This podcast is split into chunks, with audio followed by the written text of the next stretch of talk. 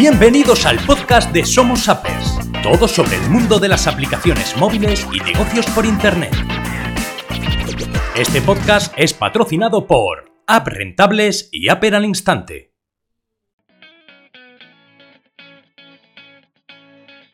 Bueno, bueno, ya estamos en un episodio más del podcast Somos Appers. Te saluda Oscar Orozco de nuevo. Gracias por permitirme entrar en tu espacio. En esta ocasión vamos a hablar acerca de tu presencia en Internet o presencia en Internet.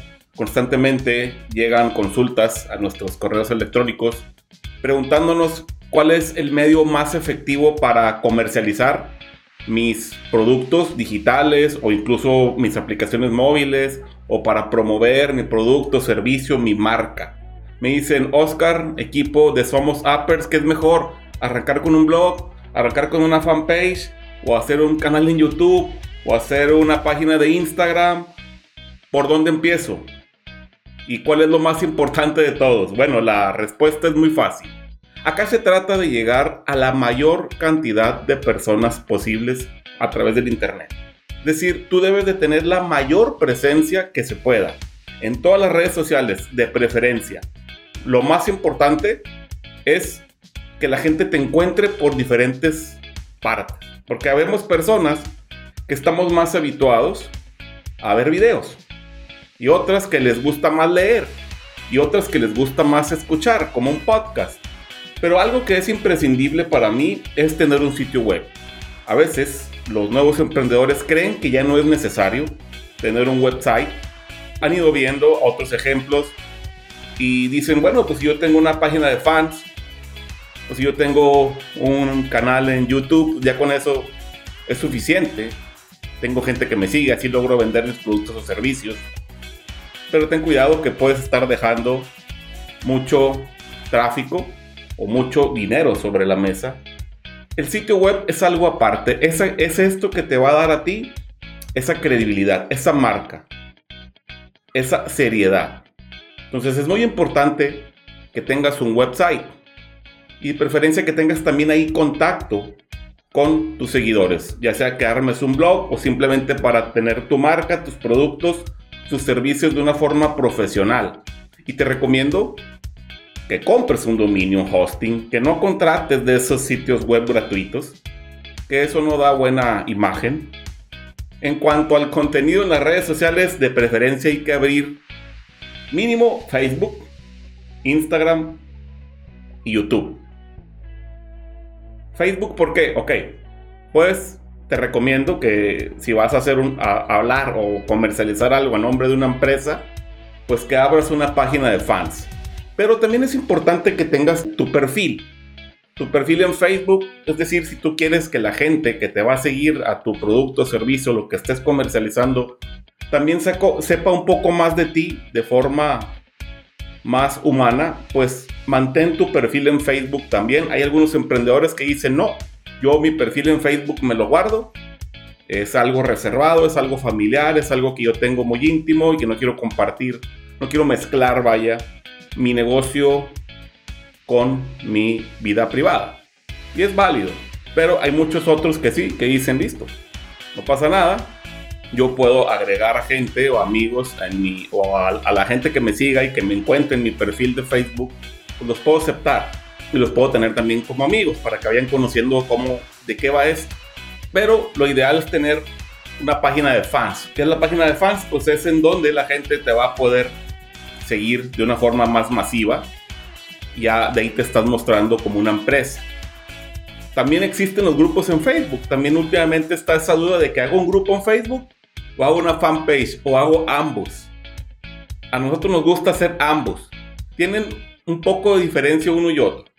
En una página de fans, digamos que hablas como la empresa.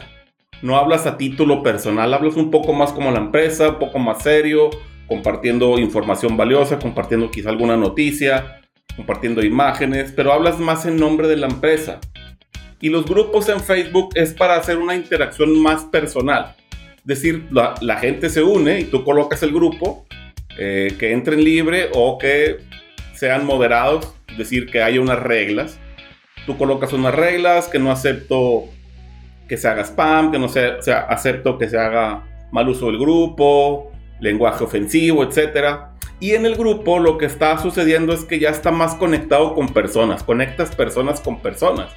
Por eso también son muy útiles los grupos y puedes tener otro personal de tu empresa o gente que trabaja contigo en tu, en tu negocio o en tu empresa. Ellos también pueden administrar la página. Los puedes colocar como moderadores o como administradores. Y así directamente las actividades que se hagan en la página están, sí, relacionados más con, con las personas en forma individual, pero representan a la empresa. Algo que también puedes hacer, pues es el, el y muy recomendado es el Instagram esta red social que está teniendo un gran auge, que es de Facebook, y que también por ahí es un poquito más para compartir información personal también. O también a nombre de la empresa, pero es un poquito más de imágenes, va un poquito más espontáneo. Puedes hacer transmisiones también en vivo por ahí, historias y todo ello. YouTube también es imprescindible, que tengas un canal en YouTube, que tengas presencia en YouTube para que crees también videos y los compartas con tus seguidores. Incluso Twitter, que es una red social un poquito más de información. Es más informativa, es más ir, directo al punto, pero también puedes abrir un Twitter. Y por último pues, están las nuevas redes sociales, está el TikTok también. Últimamente se ha hecho un boom con esto del TikTok, que mucha gente, eh, y también a nombre de, de empresas, abren su perfil en TikTok y suben videos cortos que tengan que ver relacionado con lo que están comercializando. Es decir, acá lo que se busca es que tengan la mayor presencia por internet.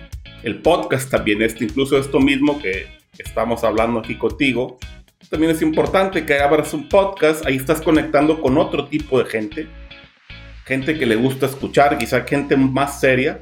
Imagínate eso, si alguien llega a tu fanpage o a tu grupo de Facebook o a tu Instagram o a tu YouTube, esa gente no tiene intención de compra, esa gente está socializando.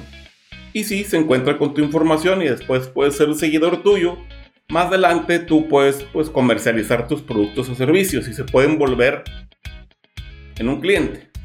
Pero es que esa gente no está buscando de entrada comprar algo y, y menos que le vendan. Pero, ¿qué pasa si alguien llega a tu sitio web, a tu blog?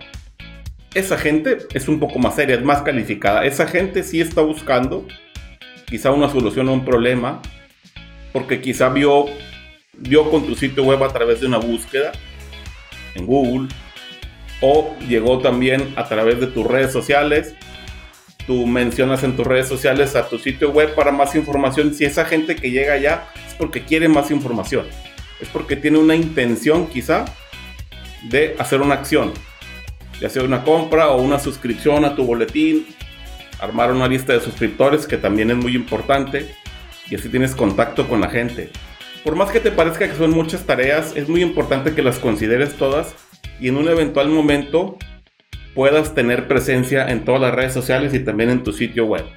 Esto es lo que te quería compartir en este podcast, muy importante a trabajar a ir con toda, creando contenido.